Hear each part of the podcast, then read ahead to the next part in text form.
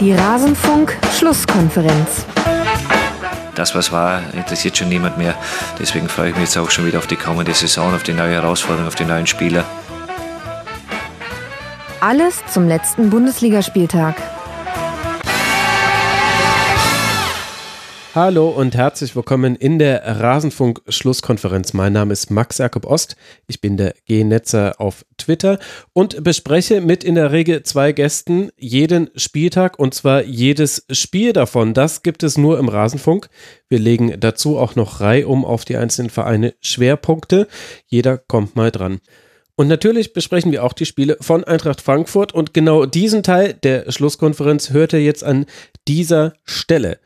Es geht gleich los. Sollte euch interessieren, was wir auch noch über die anderen Vereine, die anderen Spiele gesagt haben, dann hört doch mal rein auf rasenfunk.de. Jetzt geht's aber los und bitte.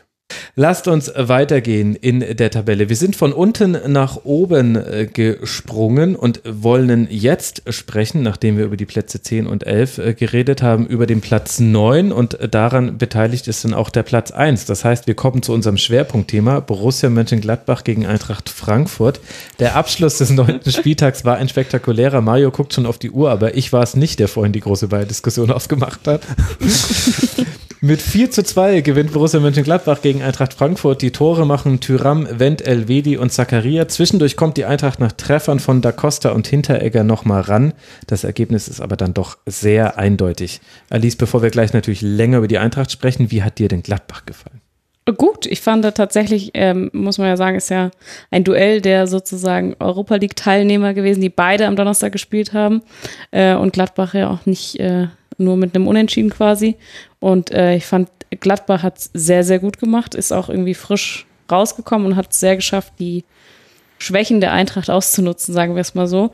Ich finde, ähm, das Einzige, was sie sich vorwerfen müssen, ist, dass sie es nicht, den Sack nicht früher zumachen. Also wenn es zur Halbzeit 2-0 oder 3-0 steht, kann sich die Eintracht erstmal nicht beschweren. Mhm. Und dann ist, glaube ich, auch der äh, 2-0 stand ja, äh, 3-0 steht, ähm, dann äh, ist der Drops ja auch dann irgendwie ich liebe diesen Satz, der drauf ja, ganz offensichtlich.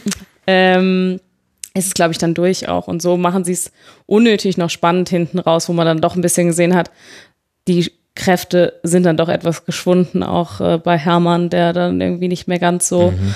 äh, Kostic, Kostic, genau. Sie haben eigentlich haben sie es voll gut gemacht, dass sie äh, Kostic aus dem Spiel genommen haben, wo man ja schon auch sagt, das ist jetzt kein Geheimnis, dass das mit einer der wichtigsten Faktoren im Eintrachtspiel ist. Ähm, und den halt einfach kalt zu stellen. Und dann gab es diese Phase, wo sie es nicht mehr geschafft haben, wo das dann sofort ähm, die Eintracht äh, dann auch wieder offensiv stärker wurde. Hm. Dementsprechend, äh, ich würde sagen, ein verdienter Sieg von Gladbach und äh, Glückwunsch. Wie hat dir, wie hat dir Gladbach gefallen, Mario? Ähm, tatsächlich in den ganzen letzten Wochen so ein Auf und Ab. Also das, das Auftreten in Europa, nenne ich es jetzt mal so, irgendwie befremdlich teilweise. Also da sind sie irgendwie gar nicht angekommen. Mhm. Wäre vielleicht auch gut. Also tatsächlich, wenn man sagt, man kann ab und zu alle zehn Jahre eine Meisterschaft stehlen, vielleicht sollten sie sich aus der Europa League verabschieden und das so weit angehen, wobei ich glaube, dafür reicht es nicht. du Spiel hast heute schon Visionen, wenn du hier ja, ja. die Tabelle guckst, oder? Ähm, das ist schon ein hochveranlagtes Team. Ja. Ähm, es hat sehr schnell funktioniert, was Rose sich vorstellt. Mhm. Gute Einzelspieler vorne. Ich meine, der haben, Sturm haben ist auch, schon bombastisch. Ja, und ne? tatsächlich haben sie es auch, auch so eine Phase wieder, zumindest in der Bundesliga, wo sie, wo sie die Dinger dann machen einfach. Also kannst ja so viel schönen Fußball spielen, wie du möchtest. Du musst ja dann auch irgendwie gut zum Abschluss kommen. Ich glaube, jetzt irgendwie da zum Beispiel bei dem vorhin angesprochenen Heimspiel gegen Augsburg war es ja jetzt auch nicht so irgendwie, ähm, dass sie da unbedingt dann 10-0 führen müssen, aber sie machen halt dann auch in der Phase, in der Augsburg schwächelt, machen sie einfach jeden rein, mhm. haben damals dann in der zweiten Halbzeit auch nicht mehr so begeistert, aber ist, glaube ich, auch tatsächlich nicht komplett sein Anspruch, der eines Marco Roses da immer zu begeistern. Hm. hm Vor allem, wenn du unter der Woche gespielt hast. So genau, es ja hat äh, sehr ausgewogen. Tatsächlich vorne und hinten eine gute Balance drin. Hat mich überrascht, dass sie Frankfurt so dominiert haben tatsächlich. Hm. Ähm, weil ich finde, dass Frankfurt das in den letzten Wochen oder über die letzten Monate oder seit Hütter da ist, irgendwie eine sehr gute Entwicklung hat. denen ich irgendwie gerne dabei zuschaue, wie sie sich da entwickelt haben. Aber ähm, ja, Gladbach kann schon was dieses Jahr. Also könnte auf jeden Fall für die ersten vier Plätze reichen. Weil der Frage ist ja Marco Rose gerade vorhin ausgewichen. Was ist möglich mit dem Team? Ich denke, die ein, einer, der ersten, einer, einer, der ersten vier Plätze ist möglich. Ich glaube tatsächlich, aber dass ähm, die haben einen sehr guten, sehr gute erste 14, 15 Spieler. Mhm. Und dann spielt da auch viel Glück mit da rein, dass, okay, Stindl ist zurück, aber wer weiß. Hofmann wenn, ist auch zurück. Ist auch ja, in drei Wochen sind wieder irgendwie vier, fünf Spieler weg.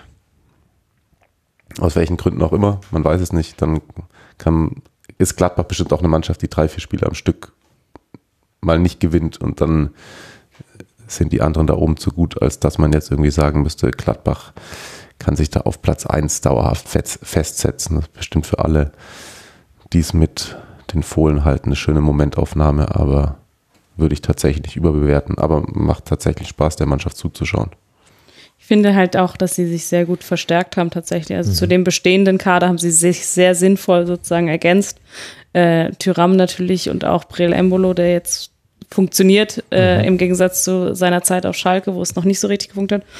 Und dann äh, finde ich mit der wichtigste Faktor ist Leiner, den man irgendwie so ein bisschen ja. ähm, irgendwie natürlich äh, nicht so auf dem Radar hat, weil er halt, äh, wenn man in der Verteidigung ist, man natürlich nicht so auffällig, wie man in der Offensive auffällig ist.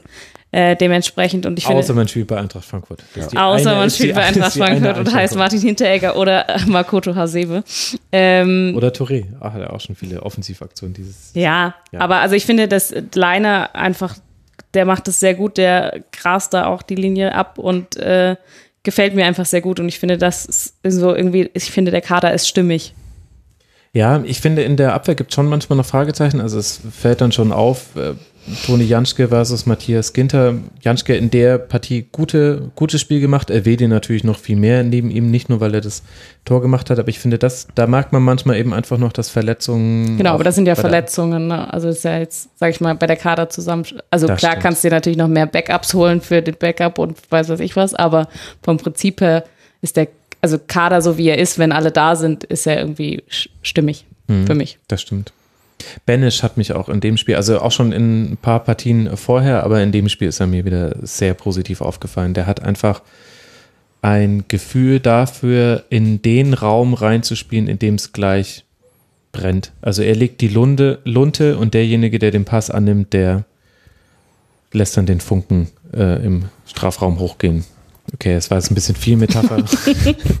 Aber ihr versteht den Punkt. Also er hatte in, in schnöden Statistiken, er hatte fünf Torschussvorlagen. So.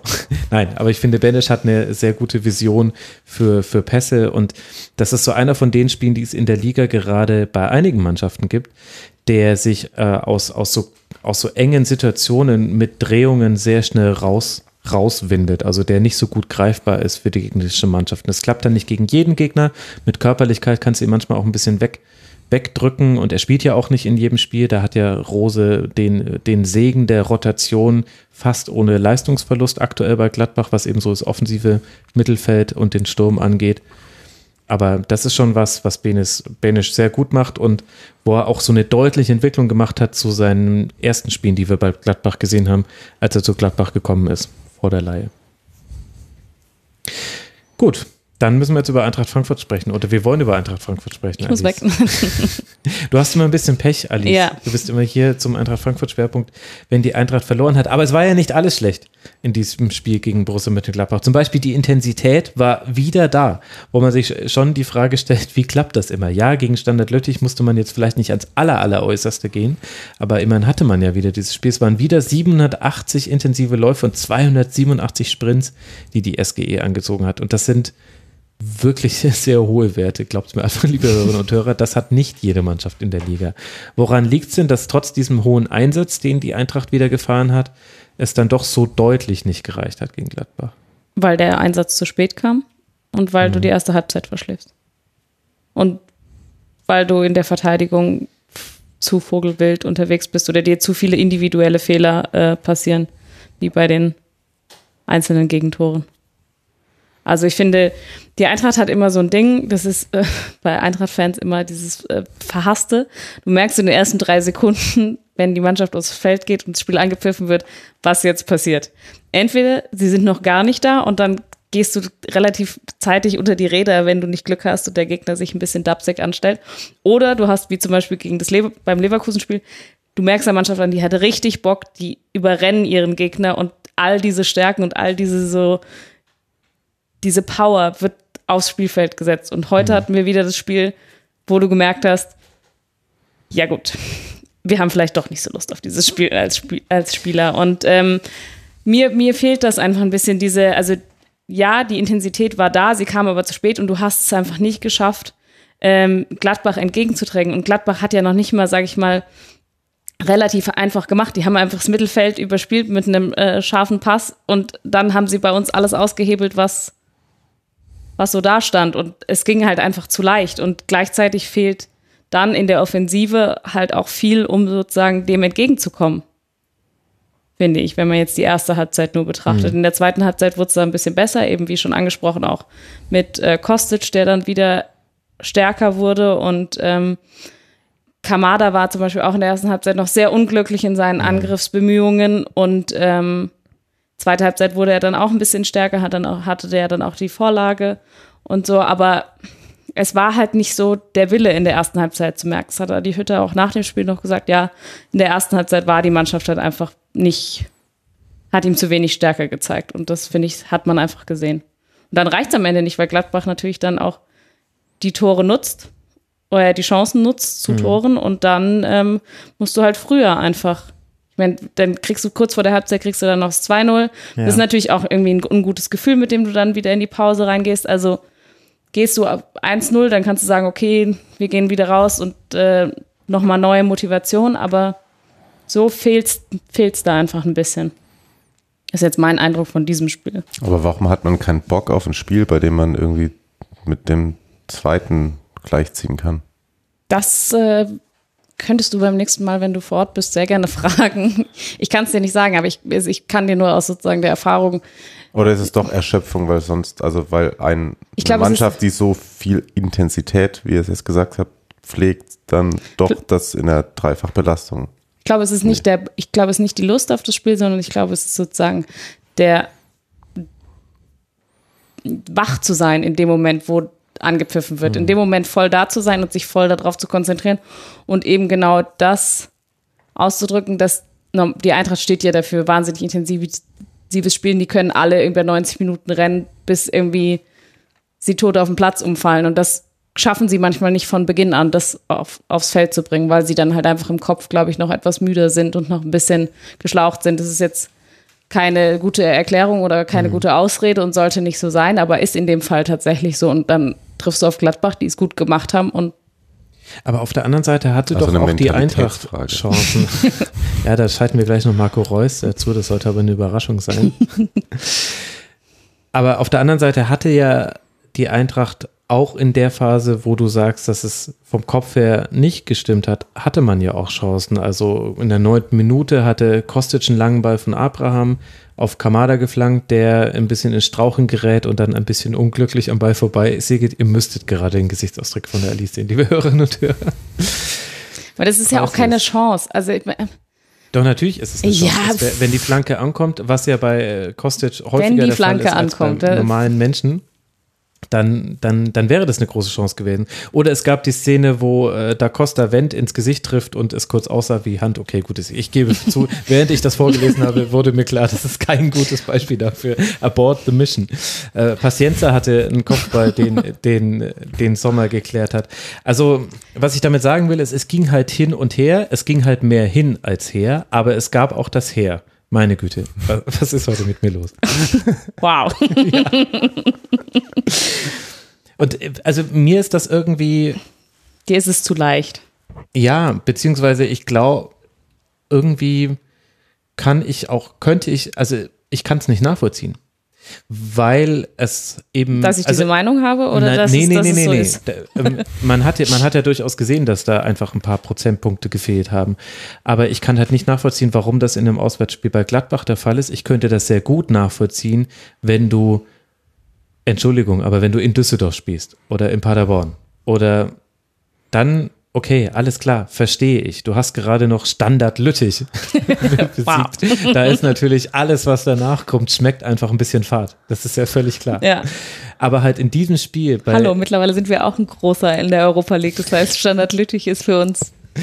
bei, bei Borussia Mönchengladbach auswärts ist natürlich auch nochmal ein besonderes Thema, auch nochmal bei der Eintracht, weil eben halt auch die, die, äh, die Heimspiele so eine besondere Intensität nochmal mitbringen, auch von den Drängen her.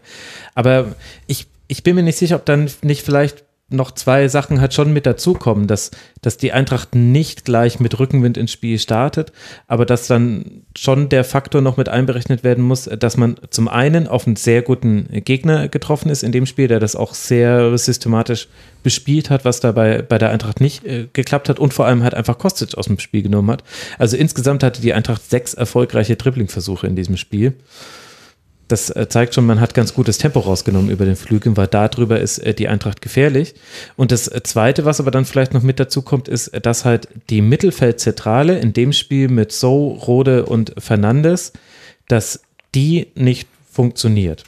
Und das hat aber dann für mich weniger Einstellungsgründe, als dass ich einfach finde, da ist eine Unwucht drin. Mit, mit dem Ball und gegen den Ball. Mit dem Ball ist es so, dass du die Zentrale nicht brauchst, weil man über die Flügel spielt oder mit dem langen Ball nach vorne auf Paciencia. Wäre aber halt schon vielleicht nicht schlecht, hin und wieder auch aus der Zentrale dann was zu kreieren. Und gegen den Ball weißt du ja eigentlich ganz gut, was mit Neuhaus und Banish auf dich zukommt, nämlich Leute, die halt so in den Halbraum reingehen und dann daraus versuchen, den Ball entweder auf den Flügel rauszuspielen oder am liebsten noch stecken sie ihn irgendwie durch. Und auch das hat man nicht wirklich verteidigt bekommen. Und das ist für mich dann aber eher eine Frage, wie eben das Frankfurt Mittelfeld aufgestellt ist und weniger eine Frage, wo ich sage, sind sie jetzt irgendwie innerhalb der ersten drei Sekunden voll draufgegangen. Ja, das war jetzt auch eher nur so als sozusagen Gefühl für das Mhm. Spiel, was sozusagen einem mitgegeben wird, worauf man als Fan, glaube ich, häufig einfach achtet aus Eintracht-Sicht. Ich, vielleicht ist es auch eher so, dass es ein abwartend ist und einfach mal zu gucken, okay, was gibt, was bringt mir denn der Gegner gegenüber? Der kommt auch aus der Europa League, kommt der mir auch mit der, also so ein bisschen einfach ein bisschen ruhiger anzugehen, ist ja auch verständlich. Ich, Vielleicht kann halt auch Eintracht Frankfurt einfach nicht abwarten. ja, ja. weiß ich nicht. Also sich zurücklehnen und mal einen Gegner kommen lassen, ist jetzt tatsächlich eher nicht so das, was ich mit Eintracht Frankfurt. Genau, verbinde. aber vielleicht will man halt das auch dann irgendwie mal versuchen und das geht dann da halt schief. Ich finde, die, das Mittelfeld ist eh so ein, sag ich mal, großes Thema, weil mir fehlt das offensive Mittelfeld, wo sozusagen die, mir fehlt der kreative Kopf, mir fehlt da die Kreativzentrale, um halt auch mal die Außen zu entlasten, wenn du eben, so wie jetzt in dem Spiel, einen, nicht funktionierenden oder nicht äh, aktiven Kostic hast. Und äh, ja, ich meine, Rode ist, ist normalerweise ein Abräumer und der ist aber auch zur Halbzeit ausgewechselt worden. Ich weiß nicht, ob da irgendwas Verletzungs- oder ob es tatsächlich ein taktisches Mittel war.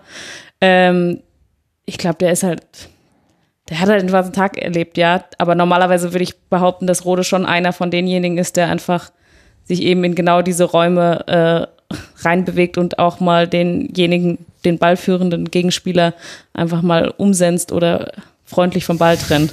Ja, genau, das ist das gegen den Ball. Aber was passiert denn mit, mit dem Ball im offensiven Mittelfeld? Genau, aber da, da, da fehlt es halt, weil da hast du, hast du So und jetzt in dem Fall hast du natürlich Kamada, der eigentlich als äh, Doppelspitze mit Paciencia gespielt hat, der sonst aber auch eher hinter dem Stürmer steht. Du hast natürlich aber, du hast halt niemanden, der kreativ dir außer Flanken sozusagen irgendwas mit im, im Spiel mit. Kreativ außer Flanken. Bei, bei der Eintracht darf man das sagen. Die haben eine hervorragende Flankenquote. Auch wieder in dem Spiel. Vier von elf kamen an bei Kostic, vier von sieben bei Da Costa. Ist in Ordnung. Ich habe das Aber- vorher abgesegnet, dass ich das sagen Ja, genau. darf. äh, aber, Wir haben auch äh, das Spiel aber, zusammen verfolgt, also du wusstest doch quasi. okay.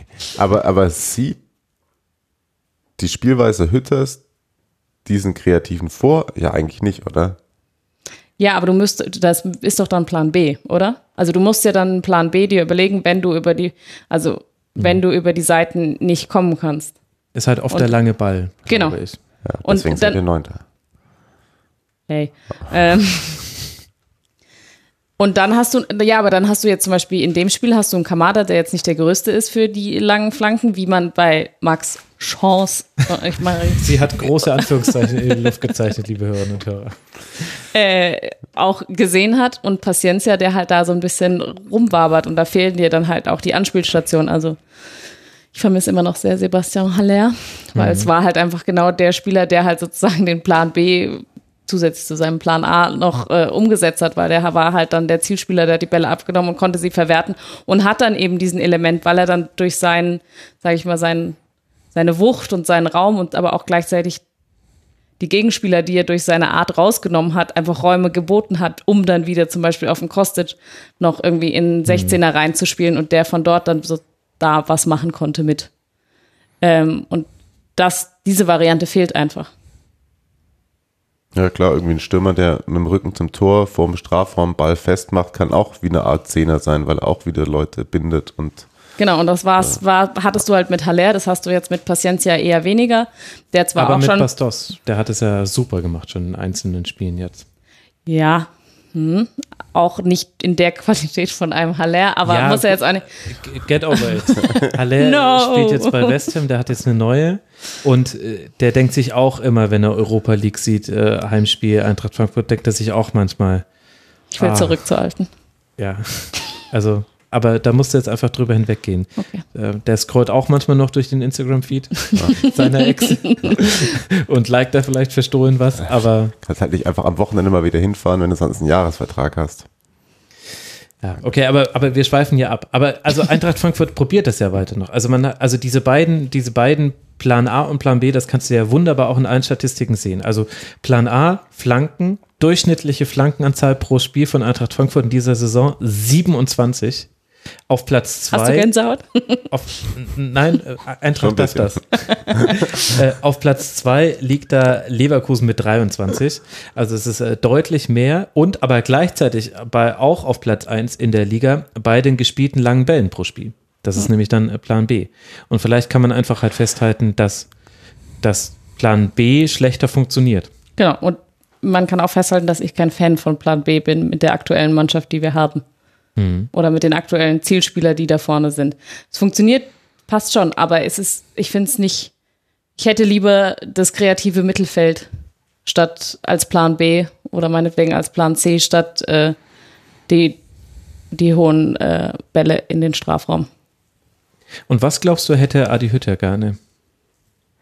ich glaube, er ist ganz zufrieden mit dem, was er hat, muss man sagen. Also ich meine, sie haben sich ja schon auch, ich glaube, jetzt es kommt jetzt auch so ein bisschen drauf an, wie man sich jetzt in der Zukunft auch einspielt. Ich meine, Silva es fällt jetzt auch aus, der war, äh, hat auch ein bisschen länger gebraucht, um reinzukommen. Bastos kam unfit äh, aus Portugal wieder, hat dann jetzt ein paar Spiele gemacht, hat sich in dem einen oder anderen Spiel ganz gut geschlagen, das ein oder andere war auch nicht so gut.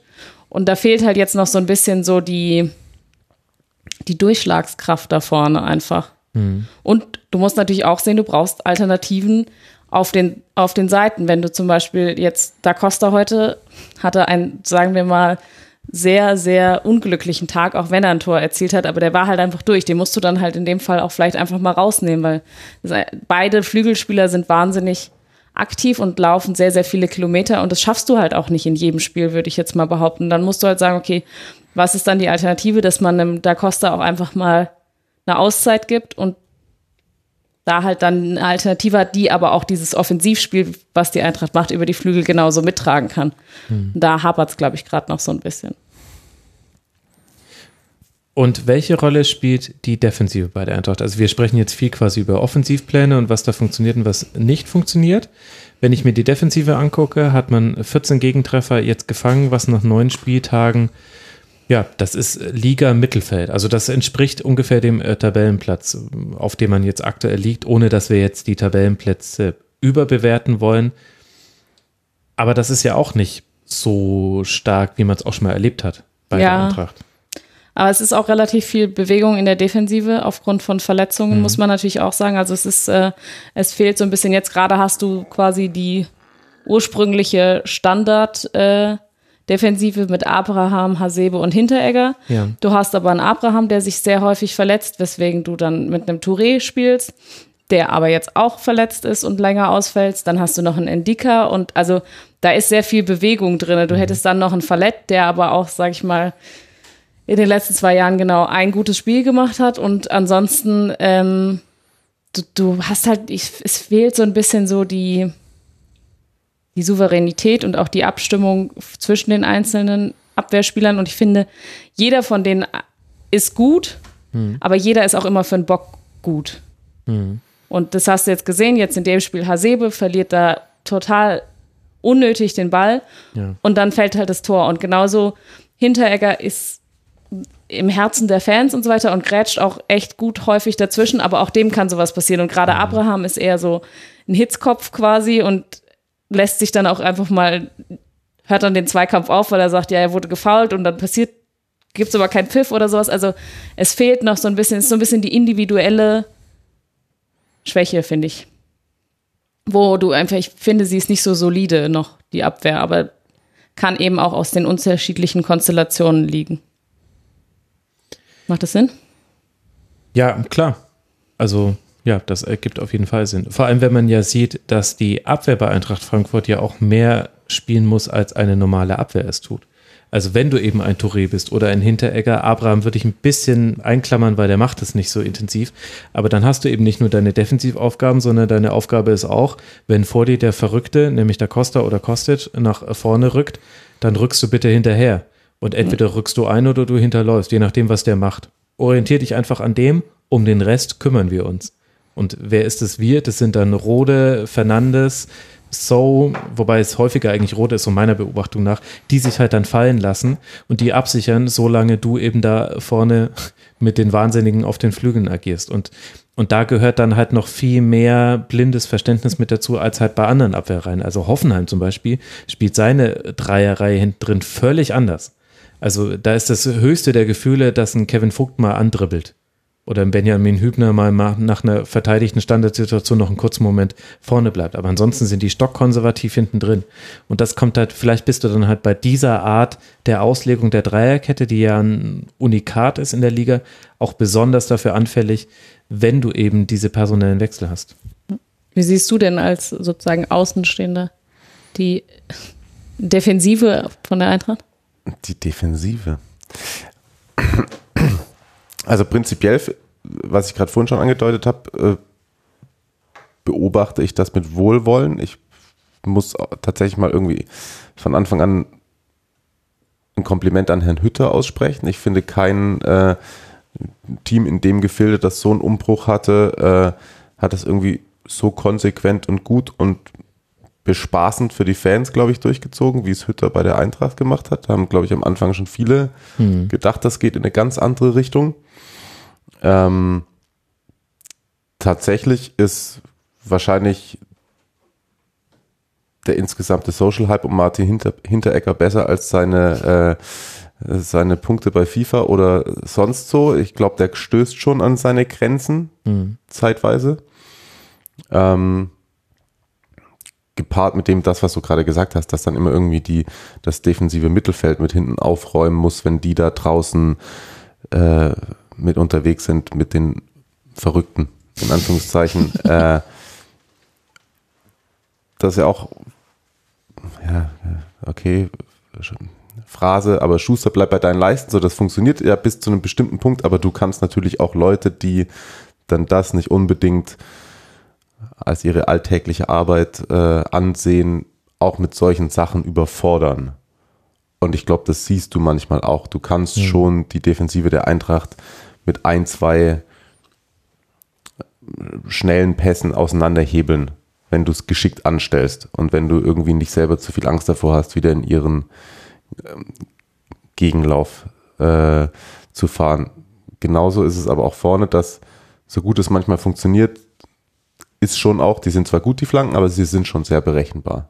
Mhm. Also ich glaube, gegen Werder sind geflankt, geflankt, geflankt, geflankt, geflankt, geflankt und das ist tatsächlich eigentlich nie was passiert. Das war aber auch der Peak-Flanke, also das waren ja. 49 Flanken und 14 geblockte. Ja. Flankenstatistiken habe ich immer. da, da lese ich hier von meinem Tattoo am, am Innenarm einfach ab. Ähm, aber prinzipiell, also das, was ich am Anfang gesagt habe, glaube ich, macht Hütter einen sehr, sehr guten Job bei der Eintracht. Ist in allen Köpfen drin. auch in denen der Spieler, die frisch dazugekommen sind. Silva finde ich einen überragenden Transfer, Mhm. so wie du ihn bekommen hast. Verstehe ich nicht. Äh, der wird froh sein, dass er nicht mehr bei Milan ist gerade. Tatsächlich. Rebic, sorry for him, but Free Rebic. Ja. ähm, aber ich glaube trotzdem, dass wenn wir uns jetzt die Tabelle anschauen, da werden wieder alle Freudensprünge machen, wenn denn dann am Ende der Saison durch irgendeine Konstellation Platz 7 reicht für Europa, wenn dann Frankfurt nächstes Jahr wieder dabei sein sollte. Oder ihr müsst halt die Europa League gewinnen. Wobei, dann ist man in der Champions League dabei, oder? Dann ist man in der Champions League. Ah, wobei, ich glaube, das wäre zu viel für alle. Für wen, wen meinst du jetzt mit alle?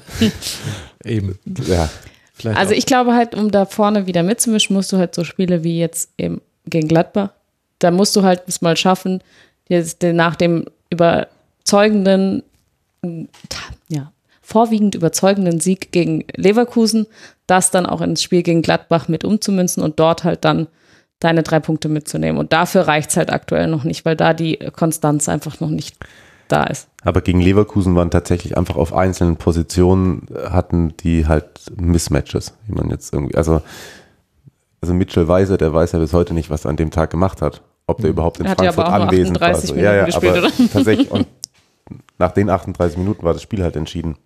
Ja, ja. Ja, Und jetzt beziehungsweise heute Renault hat es dann zugehalten, das Spiel. Genau. Also wollen wir Ja. nicht vergessen, war 2-0 Ja, ja. in der zweiten Halbzeit. Ja. Und, Deswegen habe ich ja vorwiegend überzeugende Leistung gesagt. Aber glaubt tatsächlich, dass einfach jetzt gerade aktuell Gladbach die bessere Mannschaft ist. Ja, ja, also ich habe zwei Thesen zur Eintracht. Die erste These ist, steile Thesen. Hm, weiß ich nicht. Bin ja nicht so bekannt für meine Steinthesen. Das macht ja heute Das- eher Mario. Ja, also die werden nicht in die Champions League kommen, aber die hier werden Zweiter. Wenn ich Also- schon mal da bin, das, das Ja, muss nee, was- nee, das doch, muss alles was gut, bleiben. ey. Alles, alles raushauen. Das ist hier schon korrekt so. Also, zwei Thesen. These Nummer eins. Ich glaube, die Eintra Eintracht Frankfurt ist eine Premier League-Mannschaft, die in der Bundesliga spielt.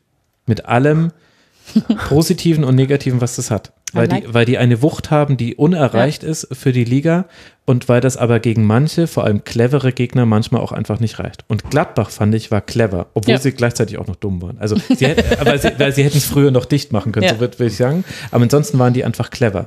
Und die zweite These ist, dass ich glaube, dass Eintracht Frankfurt, die allerwichtigsten Spieltage für Eintracht Frankfurt sind die letzten fünf in der Liga. Mainz 05, Hertha BSC, Schalke 04, der 1. FC Köln, der SC Paderborn. Wenn du es zweimal schaffst, in der Hinrunde und in der Rückrunde, da einen Lauf zu haben, dann saugst du dich rein, wohin auch immer. Ja, sind jetzt alles nicht unbedingt Mannschaften, die der Eintracht liegen, würde ich mal sagen. Also ich bin jetzt mal sehr gespannt, wie es jetzt zum Beispiel gegen die Bayern wird. Mhm, Das äh, kann ich mir vorstellen, kann noch ein spannendes, das könnte sehr gut werden aus Sicht von der Eintracht. obwohl die Eintracht noch nie, wenn man gedacht hat, es wird sehr gut gegen die Bayern auch abgeliefert hat. Äh, Hey, der- der Fallrückzieher von Christoph Preuß, wobei da dachte man nicht, dass es gut Ja. wird. Ja. Oder die beiden Fehler von David Alaba. Miro Klose macht in der ersten Halbzeit noch das 1 zu 0 und dann, da war ich sogar im Stadion, im Eintracht-Block. Okay, ich schweiße ab. Ich Was? schweife Im ab. Eintracht-Block. Im Eintracht-Block, ja. Ein, ich bin eine verirrte Biografie. und den Premier League-Vergleich, der gefällt mir. Ich finde, das passt sehr gut. Ich würde auch gern die Eintracht in der Premier League sehen. Da habe ich heute beim Spiel Liverpool gegen Tottenham, was ja so ein bisschen nebenher lief, gedacht. Also gegen Liverpool ganz, ganz, ganz, ganz schmerzhaft für die Eintracht. Aber Tottenham, da würden die halt drüber rollen und dann wird es, es könnte auch ein 7-2 werden, aber die Tore würden komplett anders fallen, als Bayern seine sieben Tore gemacht hat. Ja. Ja, also ich glaube, jetzt ist das große Entscheidende, ist, dass du halt dieses Überrollen halt auch noch häufiger schaffst und dich halt nicht, äh, ja, sag ich mal, so ein bisschen unglücklich anstellst, wie jetzt eben gegen Gladbach, wo ich finde, Gladbach, ich möchte das nicht kleinreden, Gladbach hat sehr, sehr gut gemacht. Dennoch würde ich behaupten, dass für die Eintracht mehr drinne war. Wenn sie sich, sage ich mal, von Anfang an und ähm, ihre nicht vorhandenen Chancen in der ersten Halbzeit nutzen, ähm, dann, dann kannst du da wenigstens Unentschieden holen oder sonst irgendwas. Ich finde, da war schon noch mehr drin. Du musst dich halt einfach mal ein bisschen cleverer anstellen. Und da ist, glaube ich, gerade so ein bisschen so die feine Nuance zwischen den Top 6 oder 7 und dem Mittelfeld so ein bisschen. Aber das hört sich ehrlich gesagt sehr pessimistisch an. Ja, ich bin aber auch prinzipiell eigentlich eher eine pessimistische äh, Eintracht-Beobachterin. Also es, ich bin noch nicht so richtig überzeugt von dem Konzept dieses Jahr, ob das tatsächlich auch, wie du gesagt hast, äh, bisher haben wir es ganz gut aufgefangen mit dem Umbruch und so weiter. Ich bin aber noch nicht überzeugt, ob das auch auf Dauer Hm. äh, gut geht, gerade auch weil die Europa League, weil da der Effekt nicht mehr so da ist, wie er letzte Saison da war, was natürlich auch nicht möglich war, das irgendwie nochmal zu wiederholen. Aber du hast natürlich jetzt, sage ich mal, diese magischen Europapokalnächte, die hast du halt jetzt gerade nicht mehr und davon, du gewinnst zwar, aber du zerrst nicht mehr so krass davon und kriegst natürlich dann auch, kannst gegen Arsenal zu Hause verlieren, verlierst aber 3-0, kriegst da irgendwie dann doch ein bisschen auf den Senkel. Also es ist so ein bisschen, ich, letztes Jahr war es alles so harmonisch und dieses Jahr ist es mir irgendwie noch nicht so richtig, ich finde, es ist noch nicht so stimmig. Das kann aber eine ganz subjektive Meinung sein, also. Es kann auch normal sein für den Zeitpunkt, zu dem man die entscheidenden Genau. Transfers noch Und getätigt ich hat. fühle mich noch nicht so weit in der Saison von der Eintracht, als dass ich das abschließend bewerten könnte, ob es sozusagen so in diesem stabilen Moment bleibt oder ob da nochmal ein, ein Einbruch quasi nach unten kommt. Oder die Ansprüche im Unterbewusstsein sind gestiegen und so Das oder so, ist glaube man ich. nicht mehr ganz so glücklich. Ja, natürlich. Also das ist ja immer so bei, bei Mannschaften, die mal erfolgreich waren, dass man sie immer Ja. daran misst.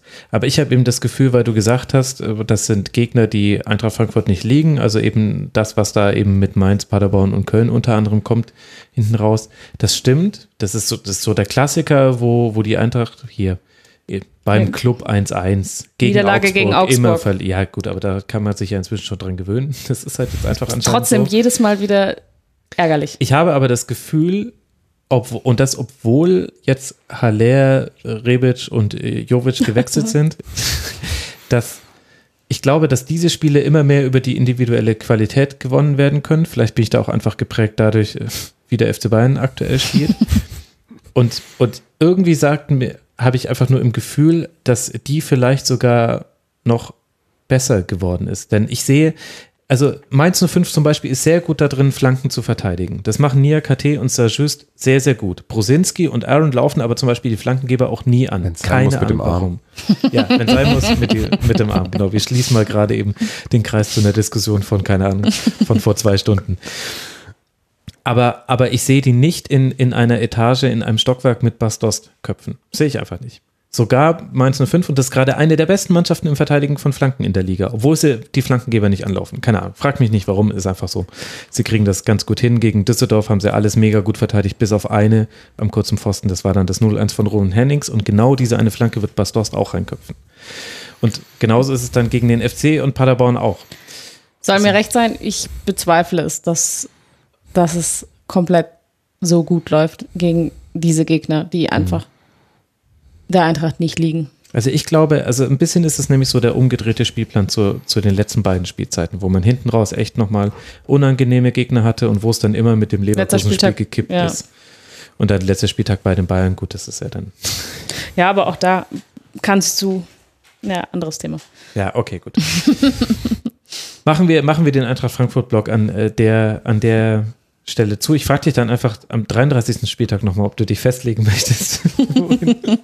es ist halt auch einfach, es ist halt eine, es ist keine normale Saison für Eintracht Frankfurt von der ganzen Art und Weise, wie man sich vorbereiten konnte auf die Saison. Ja. Und ich finde, dafür ist das, was man dann sieht, völlig okay. Man darf halt auch nicht vergessen, dass es halt auch schon gefühlte 100 Spiele, bevor die Saison überhaupt losgegangen Absolut. sind, äh, waren für die Eintracht. Und da ist natürlich, es ist ja auch gar nicht, ich finde es ja auch gar nicht verwerflich, dass du, sag ich mal, so diese Schwächen hast. Nur wie du, wie du auch gesagt hast, man, man hat natürlich irgendwie einen anderen Anspruch, weil man möchte natürlich eben wieder da oben mitmischen. Und jetzt gerade, wenn man sich anschaut, wie eng die Tabelle ist mit dem Sieg heute, bist du halt auf einmal, kannst du auf Platz drei springen oder sowas. Und das ist natürlich was, was, was dich schon auch lockt und wo du, wo du halt gerne als Eintracht-Anhänger auch diese Schwäche der anderen ausnutzen möchtest. Mhm. Ja, und klar. äh, das ist halt immer so ein Faktor, den die Eintracht immer in den entscheidenden Momenten dann halt nicht schafft, aus so meiner Sicht. Mhm. Ja, klar, das ist natürlich auch so ein bisschen Historie. Ich saß an diesem Tisch hier vor fünf Jahren im Sommer beim ersten Rasenfunk Royal und habe mit Marvin Mendel, at Marv 2.0, darüber geredet, ob man jetzt sich wirklich ärgern muss, dass man ganz knapp nicht ins internationale Geschäft gekommen ist. Das war vor fünf Jahren schon exakt die gleiche Diskussion. Aber das ist doch bei jedem Fan so, ne? Man, man, man schaut sich vor dem Spieltag die Tabelle an und sagt, wenn wir heute gewinnen und die zwei verlieren, dann sind wir schon Siebter und dann dem nächsten Spieltag, wenn wir nochmal gewinnen. Genau, wir müssen jetzt nur viermal in Folge gewinnen und dann haben wir ja den Anschluss zu den internationalen Plätzen. Ja, stimmt. Gut. Wir haben noch nicht über das Revierderby gesprochen.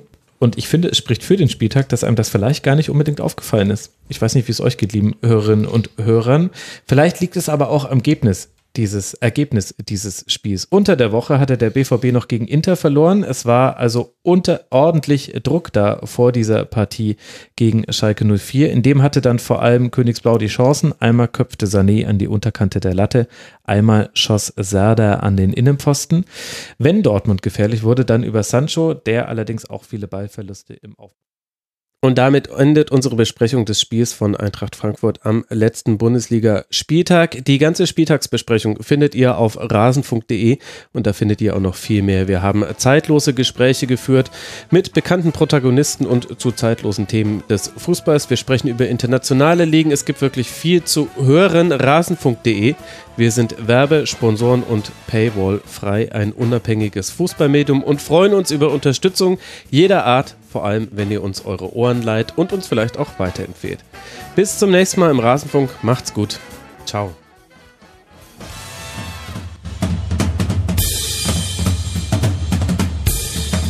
Das war die Rasenfunk-Schlusskonferenz. Wir gehen nun zurück in die angeschlossenen Funkhäuser.